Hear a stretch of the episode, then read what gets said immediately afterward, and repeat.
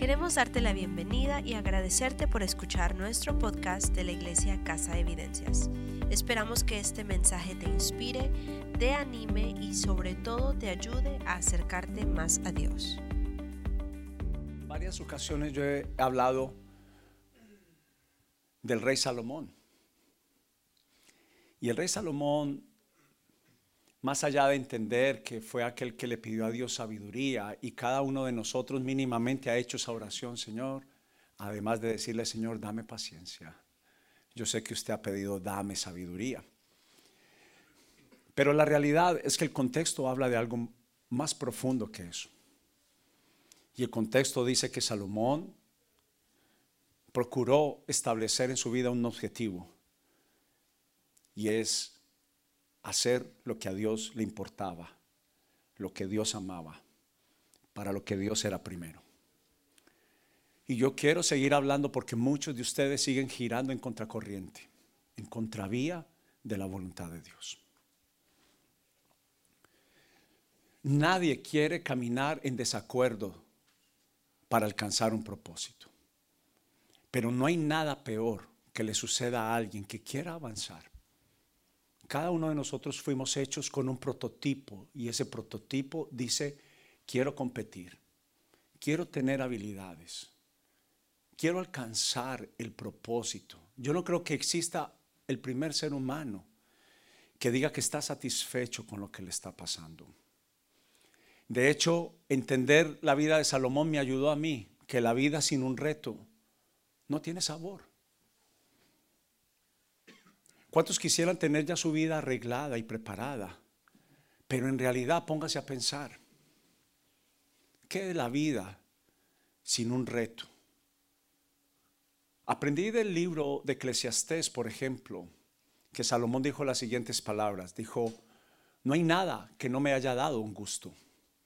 Si yo quise fincas, me las hice. Si quise tener instrumentos, me los mandé a fabricar.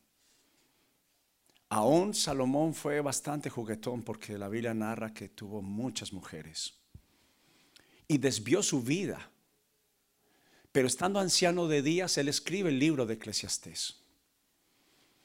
Dios le dice a Salomón, solamente te pido una cosa, Salomón cuando empezó a ser rey a la edad de 40 años, le dice, solo te pido una cosa, que andas y seas perfecto como David, tu padre. Pero su papá era un montón de errores y parecía una contradicción. Que Dios estuviera diciendo, sé perfecto como David, tu padre, porque David fue aquel que codició a esa mujer desde el balcón de su palacio, que no era su mujer, que era la mujer de Urías, Seteo, y la codició para sí, la tomó para sí, haciendo un adulterio con ella, y luego asesinando a su esposo Urías. Ahora póngase a pensar cómo es posible que Dios le dice a Dios, anda y sé perfecto como David, tu padre. Y así a veces parece ser que nuestra vida parece en una contradicción. No entendemos la voz de Dios, no entendemos la voluntad de Dios. Señor, ¿qué es lo que pasa? Porque no entiendo mucho de lo que pasa en mí. Si realmente existes, ¿por qué tengo toda esta lucha y toda esta batalla? Pero la verdad es que hay un solo mensaje, hay un solo anuncio. Y tiene que ver con que Salomón y David, Salomón heredó de David la mejor parte. Y fue proponer elegir a Dios primero y su plan y su propósito. Perdóneme que hoy quiero estar muy asincerado. Y en verdad, cada semana le pido a Dios con todo mi corazón que use mi vida con un mensaje claro para ti. Pero hoy es el día de poder decir que basta ya de caminar en contravía de, la voluntad de Dios. Tu, tu pensamiento no es más grande que el de Dios. Tu teoría no es mejor que la de Dios. Pero quiero dejar esa misma herencia hoy. Ese mismo tesoro, esa misma porción, esa buena noticia que Salomón heredó de su papá David. Porque en el momento que Dios tiene ese encuentro, hablando de encuentros, con Salomón se le aparece y le dice, Salomón, pídeme todo lo que quieras. Ahora, ¿eso es, eso es real de acuerdo a la evidencia que usted tenga de, de Dios? Si usted duda que Dios tiene el poder para resolver cualquier asunto en su vida, pero si usted tiene la claridad, como la tenía Salomón, porque Salomón fue preparado en la casa del mejor entrenamiento, con los mejores profesores, con los mejores profetas. Y cada mañana Salomón, como cualquier niño y joven, disfrutaba, pero fue empoderado para la tarea que él iba a recibir, y era recibir el trono de Israel. Pero piense que cuando Dios le dice a él, pídeme lo que quieras, y Dios todo el tiempo está esperando como padre que sus hijos se acerquen para pedir. Y yo entiendo que cada uno de nosotros tenemos altísimas y grandes necesidades, prioridades. Hay algo que grita. Siempre hay sucesos de la vida que nos conllevan a decir, esto es vital que yo lo pueda tener. Pero Salomón sorprendió a Dios. Y tengo que tener mucho cuidado porque yo no puedo decir aquí una herejía. Porque para ¿qué, ¿qué, puede sorprender a Dios si entendemos su poder y su grandeza? ¿Qué, qué puede sorprender a Dios? Y, y, he notado que en la palabra sí hay varias anécdotas, evidencias. Por ejemplo, Jesús fue sorprendido por la mujer del vaso de alabastro. Jesús fue sorprendido por el centurión, porque el centurión le dijo, Señor, no tienes que ir hasta mi casa para sanar a mi criado, tan solo di la palabra y mi criado va a ser sano. La Biblia dice que Jesús se sorprendió de la fe del centurión. Ahora, Dios se sorprendió de la respuesta de Salomón cuando Dios le dijo, pídeme lo que quieras. Salomón, dime, ¿qué es lo que tú necesitas que yo te lo voy a dar? Y Salomón pide sabiduría, pero el prototipo de esta enseñanza y el objetivo de esta enseñanza tiene que ver con que Salomón no se fue en contravía de Dios. Tomó la decisión de atender primeramente la necesidad de Dios. Y es lo que el Señor te está pidiendo. Perdóneme. Quiero, quiero cada vez tener la tranquilidad de poder ser alguien que tiene la confianza de acercarse a ti. Es posible que tú no me conozcas, pero no hay nadie como alguien que en verdad, con mucho amor, yo, no creo en las personas que dicen, yo no guardo pelos en la lengua, yo lo digo como, no, usted puede decir la verdad sin ofender. Y es mi deseo hablar con la verdad, amándote, respetándote. Pero es, tiene que terminar ya tienes que cansarte de que las cosas no te estén saliendo bien. Y la única respuesta que yo encontré es por no hacer la voluntad de Dios. Porque te has parado firme en tu prototipo y en tu diseño. Y alguien que te ama, al final no es que te las cante, no es que te las diga y te las aviente, no es eso. Es alguien que te toma de la mano yo pensaba una vez más en la palabra abismos y siempre pienso, yo no sé por qué pienso tanto en, ese, en, esa pintura, visualizando las grandes, los grandes abismos que Dios creó y estoy parado al filo de un gran abismo y de repente siento unos pasos y veo a un hombre ciego venir. Y yo estoy parado y veo que viene, cada vez se acerca más. La pregunta es, ¿puedo dejar caer a este hombre ciego al abismo o puedo rescatarlo. Y así me siento yo hacia muchos de ustedes.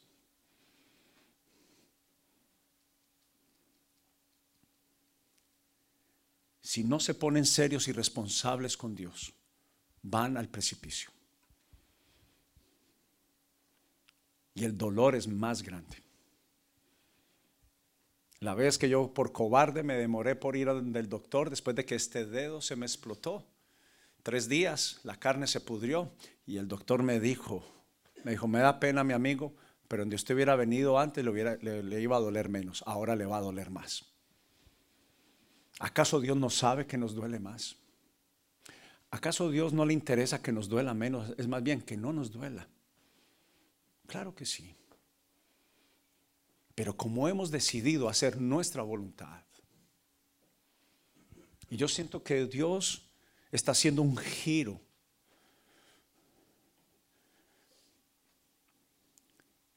Y yo quiero llamarte a lo que hizo Salomón, porque Salomón dijo, Dios, yo no solamente te pido sabiduría, sino que te pido sabiduría para hacer tus negocios.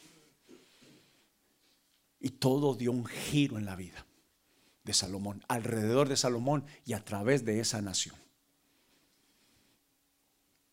Perdóneme, tráigame el erudito de erudito, al escriba más grande. Yo no, yo no soy un escriba, ni pretendo ser un doctor de la ley. Pero yo he tomado una decisión mínimamente, si voy a ser un creyente, ni siquiera hoy estoy en la posición ni de pastor, ni de evangelista, ni de doctor, ni de quien enseña, solamente de un hijo de Dios que aprende la palabra. Y lo único que yo me he encontrado entre todas las cosas que siempre Dios dijo a través de los profetas y a través de Jesús y de los apóstoles es, métete en mis negocios. Asume el rol de mi principal plan, que es mi reino, establecer el mensaje de vida sobre cada criatura, sobre cada persona. Yo fui muy confrontado esta última semana, ¿sabe? Porque alguien cercano, no muy cercano, alguien que veía continuamente, tomó la decisión, tal vez una de las posibilidades que puede pasar de alguien que murió esta semana es que posiblemente se suicidó. Y mi pregunta es,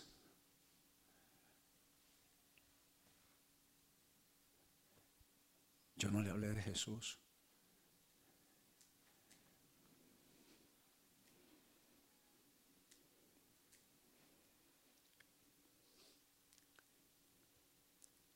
Y fui muy confrontado con esto porque tan activado y con tantas oraciones a Dios, ocupándolo de todas mis necesidades, en las cuales Dios ya dijo, pon primeramente, en primer lugar, mi reino, y todo lo demás será añadido. La respuesta, y a veces nosotros cuando vamos a la fórmula, no nos da el experimento, simplemente es porque estamos utilizando mal la fórmula. Y la fórmula le resultó a Moisés, le resultó a Salomón y me ha resultado a mí cuando he tomado la decisión. Y cuando he puesto en primer lugar a Dios, todo lo demás se ha dado por añadidura. La Biblia dice, presenten delante de Dios sus peticiones, pero Dios está esperando que la primera que sea que tú hagas fue la que el Señor Jesús enseñó. Y cuando usted va a ver el Padre Nuestro, es un prototipo de oración. Se cumplieron los dos mandamientos, inclusive los principales mandamientos en el, en el Padre Nuestro. Porque aún en el Padre Nuestro Jesús enseñó, ponga a Padre Dios en primer lugar. ¿Qué fue lo primero que él mencionó? Pero esta es la mayor lucha que tiene el ser humano. Aunque eres generoso, aunque eres bondadosa, sigues estando en el pedestal del primer lugar de tu vida y vas en contravía. El primer lugar es Dios. Y el segundo lugar no estás tú, es el prójimo.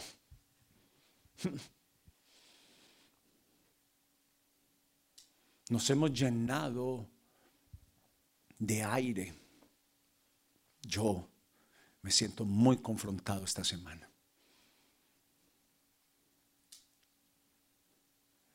Porque he hecho muy poco por el reino de Dios. Y mire lo que causa una muerte, la reflexión de todos los que están alrededor. Entonces ahí es donde uno empieza a pensar, como Salomón dijo, lo he probado todo. ¿Y sabe cuál fue el resultado de la fórmula de Salomón al final? Dijo, todo es vanidad y aflicción del espíritu. ¡Wow! Eso es igual al gran millonario que murió hace más de 10 años, una década aquí en los Estados Unidos, dueño de una de las aseguradoras más grandes de este país y agonizando, la enfermera le hace la pregunta, don amigo, don señor, dueño de todo ese imperio, ¿valió la pena? Y el tipo contestar como Salomón dijo, perdóneme, solo fue aflicción y, y vanidad.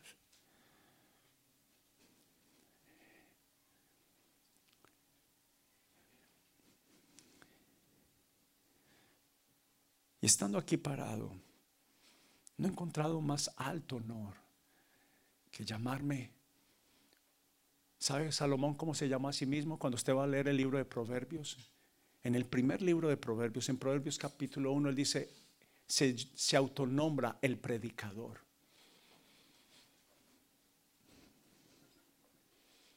Y nosotros somos muy buenos predicadores a la hora de dejar saber a quien le queremos dejar saber nuestra inconformidad. Somos muy buenos. Cuando uno le quiere dejar saber a su esposa sus defectos, amor, yo le he predicado a usted bien en la casa.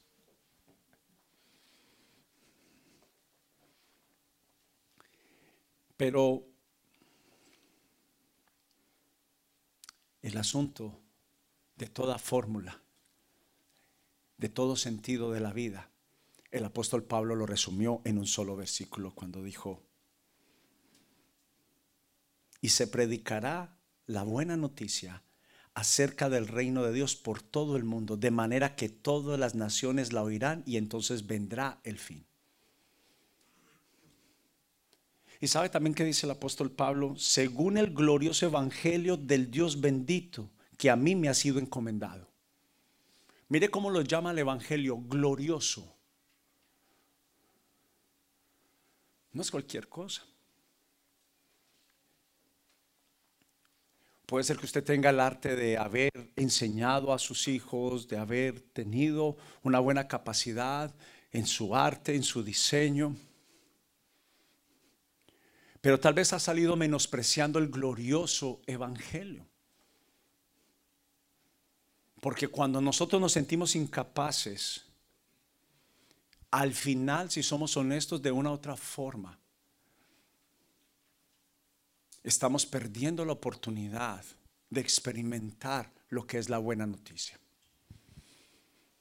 Y yo quise hacer una investigación en esta mañana, como me parece que es debido, prepararme para no hablar palabras humanas, sino en verdad tener una preparación mínima, porque considero que ustedes son dignos yo no puedo hacer algo donde me salga de una ocurrencia, sino que a través de una investigación yo pueda hablar lo que tú necesitas. Y el Evangelio en el latín significa la palabra evangelium.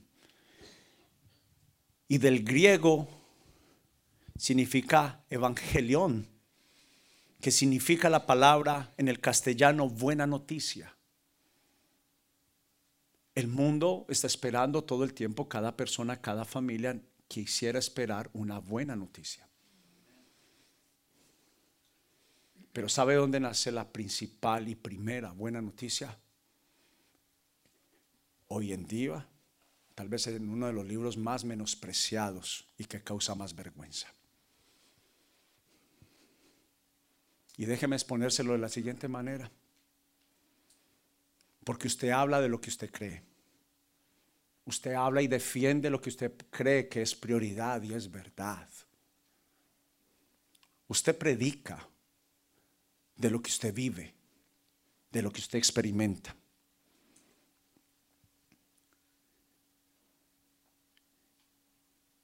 Pero la realidad es que la buena noticia la mejor y principal noticia no está siendo anunciada. Y es la narración de la vida y palabras de Jesús, esto usted lo encuentra en el diccionario. Esto no lo saqué ni siquiera de la Biblia. Es la narración de la vida y palabras de Jesús, es decir, la buena nueva del cumplimiento de la promesa hecha por Dios a Abraham. Y a toda su descendencia. Y este anuncio que tiene la fórmula, llámelo como quiera, el secreto, la, la pócima, que sana familias, que sana vidas, que restaura finanzas, que edifica familias, no está siendo anunciado. Es como si alguien que sabe la fórmula en contra del SIDA, del cáncer, y se la guarda.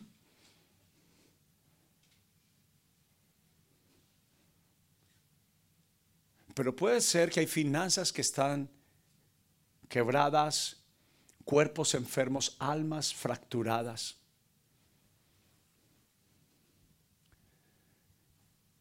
Pero el análisis es, tan cerca y tan lejos está la medicina.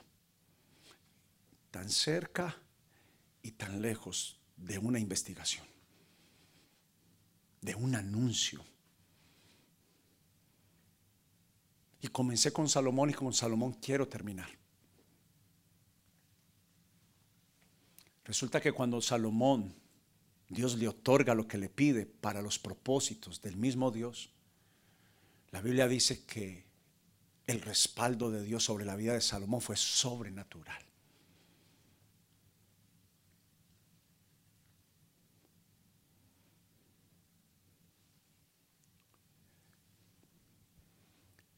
No hubo un rey de la tierra que no viniera a conocer la certeza del anuncio de Salomón. Piense el anuncio más grande, la fuente de anunciar hoy un día, usted puede pensar las redes sociales, la televisión. Ahorita en febrero se juega en un solo juego el más costoso anuncio que pudiera tener cualquier marca o empresa en el Super Bowl.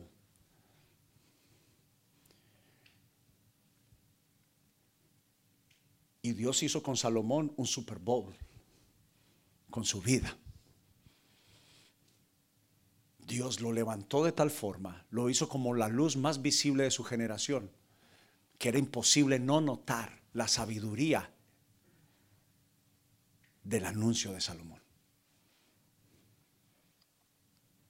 Pero Salomón sabe que le dijo Dios, Salomón, yo pensé que usted me iba a pedir fama, reconocimiento y más dinero que el que le dejó su papá.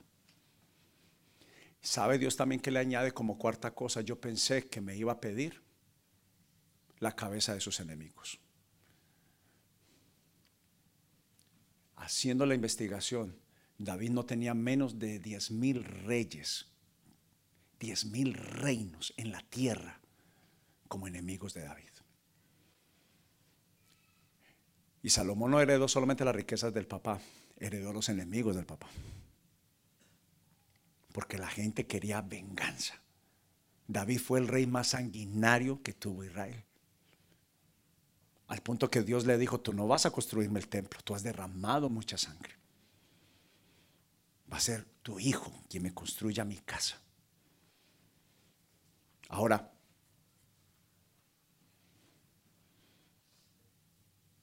Salomón no pidió ninguna de esas cuatro.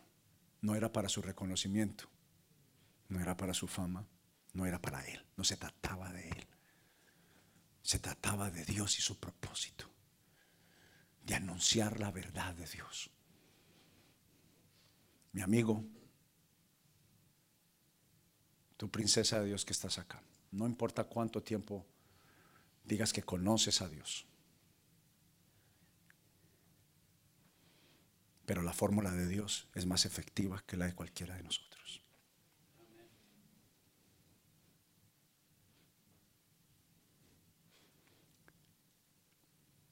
He sido un pavo real empevernido.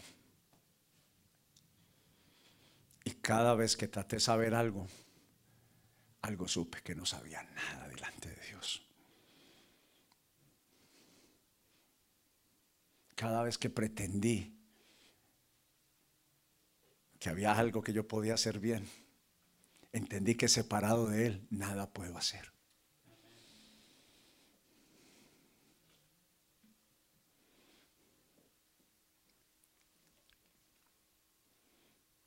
Y Él generó en mí una verdad como la de Salomón. Y fue un análisis simple. Un análisis simple. Y era diagnosticar mi vida. No bajo la visión de Alex Yepes, sino bajo el escáner, la cámara, el can scan del Padre de Amor. Y lo que salió una gran mancha que decía grandes, grandes avisos que decían orgullo, autodependencia, autoprioridad.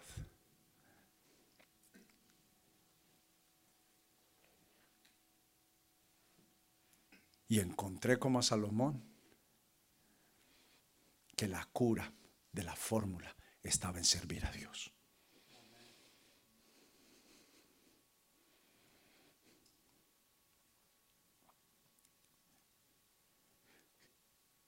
¿Sabe qué dijo el profeta Isaías 700 años atrás antes de Jesús venir a la tierra?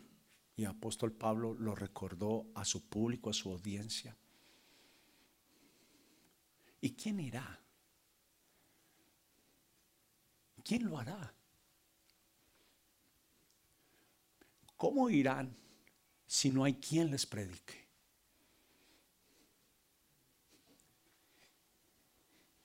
Y el texto decía,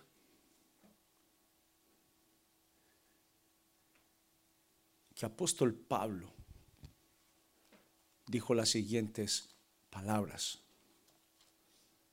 en el libro de Romanos. Solamente quiero que me escuche. Dijo, amados hermanos, el profundo deseo de mi corazón y mi oración a Dios es que los israelitas lleguen a ser salvos. Alguien que ha conocido verdaderamente a Jesús. Tiene el deseo de Pablo. Familias rotas. Jovencitos suicidándose. Jóvenes en drogadicción me enerva mi sangre cuando un matrimonio está a punto de separarse.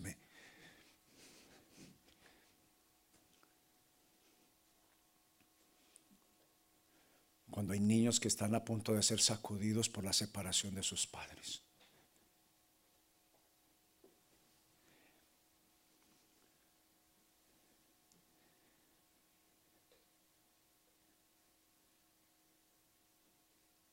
Poca pocas cosas en mi vida, en mi orgullo, en mi vanidad, en mi dureza, en mi corazón, me, me sacuden el piso.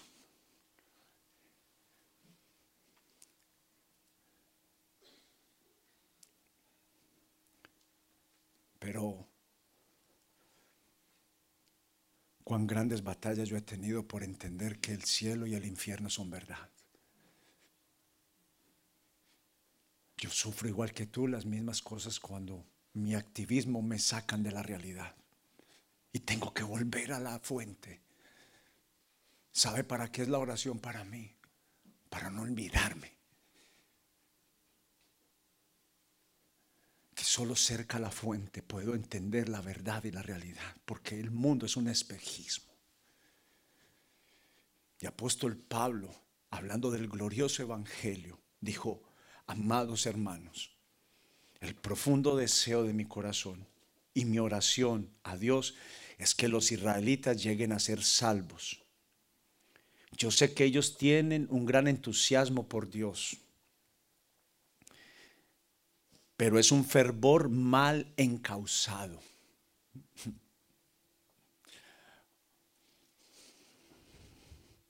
pues no entienden la forma en que Dios hace justas a las personas ante Él. Se niegan a aceptar el modo de Dios y en cambio se aferran a su propio modo de hacerse juntos en Él tratando de cumplir la ley.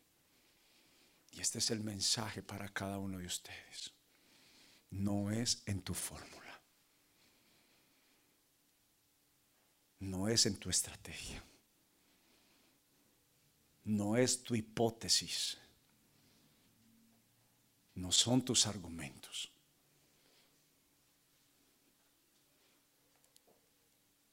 Y él termina esta oración, porque para mí, si usted va a ver este texto de Romanos capítulo 10, más que un anuncio, es una oración.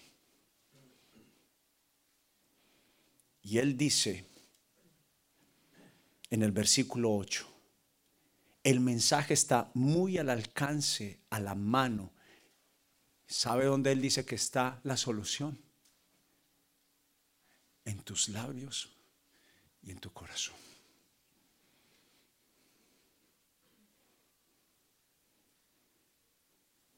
Voy a devolverme antes de terminar un segundo. Pablo estaba diciendo la solución de la humanidad está al alcance de aquellos que conocen mi verdad y está al alcance de sus labios y de su corazón. Cerca de ti está la palabra, en tu boca y en tu corazón, hablando del anuncio de la buena noticia. Del glorioso evangelio, porque ¿sabe qué significa evangelio precisamente? Buenas nuevas. Y termino diciendo lo que el apóstol Pablo dice en esta oración. Y ese mensaje es el mismo mensaje que nosotros predicamos acerca de la fe. Que las personas, que el mundo, las familias, los matrimonios, los jóvenes, declaren abiertamente que Jesús es el Señor y que crean en el corazón que Dios lo levantó de los muertos, ellos serán salvos pues es por creer en tu corazón que eres hecho justo ante los ojos de Dios. ¿Sabe que está diciendo? No es a través de todas las cosas, no es a través de todo lo que usted cree que ha hecho, solamente es a través de la misericordia y de la gracia de Dios. No empuje lo que no tiene que ser empujado. No es por obras, dice el apóstol Pablo, para que nadie se gloríe. Es por gracia es por misericordia. Es un regalo no merecido. Estoy terminando, no se me pierda. Es por creer en tu corazón en el anuncio del Evangelio.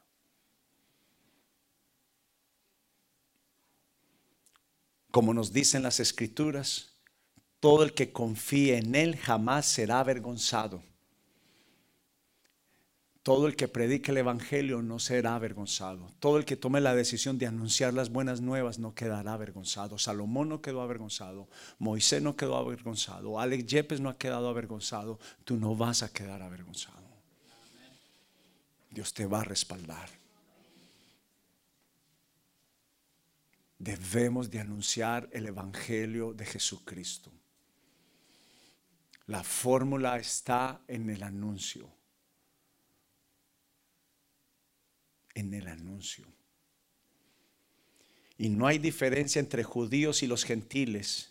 En ese sentido, ambos tienen al mismo Señor, quien da con generosidad a todos los que invocan, a todos los que lo invocan. Pues todo el que invoque el nombre del Señor será salvo. Pero escuche esto que aquí viene la pregunta de Pablo y con esto termino.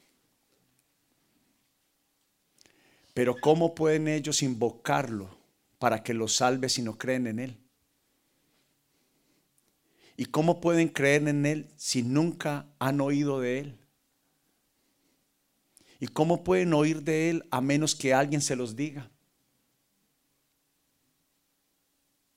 ¿Y cómo irá alguien a contarles sin ser enviado? Por eso las escrituras dicen, qué hermosos son los pies de los mensajeros que traen el Evangelio, las buenas noticias de la paz.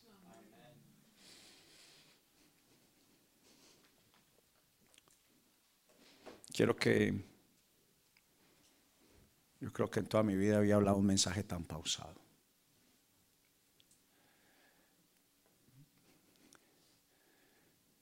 Pero mi reflexión esta semana fue, fue muy brutal.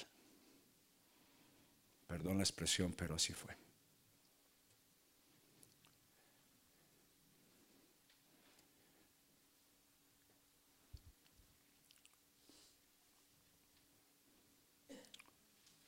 Eh,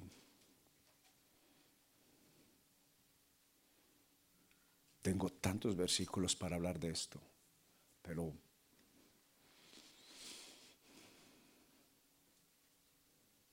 es mi honor. Me siento a veces avergonzado delante de Dios, pero no me voy a quedar lamentándome. Pero es el honor que Dios me dio de ser un predicador de la buena noticia. Un honor. No hay medallas más grandes, más visibles que ser alguien que cuente las buenas nuevas de Jesucristo. No hay un diploma más grande, aplauso más grande, un escenario más grande que servir al Rey de Reyes. Aquel que es el mensaje, Él no es el mensajero. Juan el Bautista fue el mensajero. Una vez más, muchas gracias por visitar nuestro podcast. Nuestro deseo en Casa Evidencias es amar a Dios y a las personas influenciando la comunidad. Y si te gustaría visitarnos, aprender más de nosotros o simplemente que oremos por ti, visítanos en nuestra página de internet casaevidencias.com y estaremos más que felices de apoyarte en lo que necesites. Nos vemos la próxima semana.